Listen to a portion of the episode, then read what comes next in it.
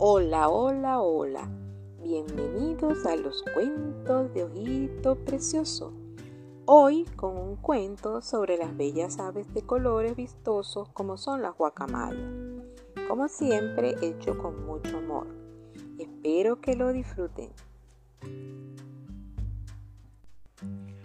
Guaca de la selva amazónica. Cuento original de Flor Patiño de B. Y ahora vamos a comenzar con nuestro cuento.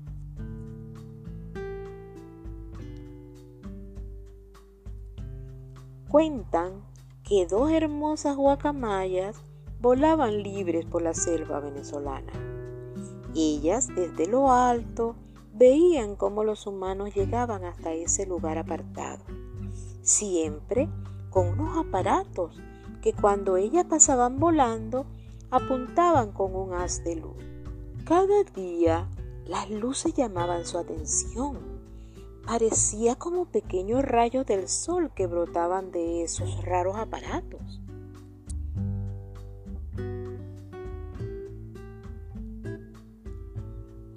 Se posaron en la rama de un gran árbol para conversar sobre lo que veía.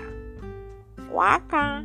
dijo Anaya ¿Viste cómo nos sigue con sus luces tan finas?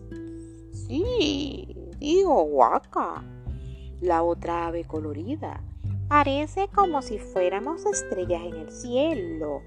Oh, dijo guaca. Algún día quiero ir a la morada del hombre y hacerme famosa, que todos me conozcan.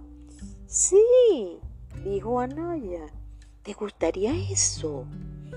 Y dejar tu río y tu luz. Quiero viajar a otro rumbo, respondió Guaca.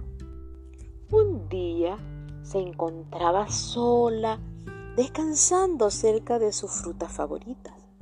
Fue atrapada por un cazador que tapó sus ojos y la encerró en un saco. Yahuaca no pudo disfrutar de su libertad. Graznó hasta cansarse, pero nadie la ayudó. Así que el cazador amarró su pico para que no hiciera ruido y la llevó a la ciudad.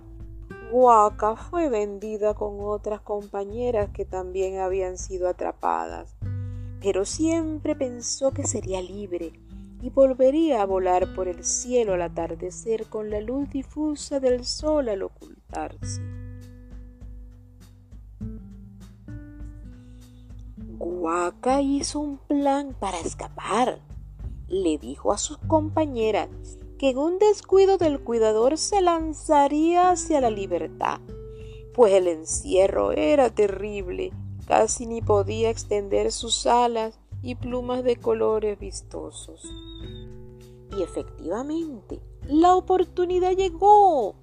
Guaca no lo pensó dos veces y al ver la puerta abierta se arriesgó a volar al horizonte. Hoy la vi pasar. Fue a su lugar favorito en donde los coquitos son dulces y sabrosos y le dan albergue como a sus compañeras que recorren la ciudad. Ahora Guaca vuela libre en su nuevo lugar para vivir, sin los sonidos del río ni la luz de las estrellas de la selva, pero es feliz porque está en libertad. Y colorín colorado, hemos llegado al final de este relato.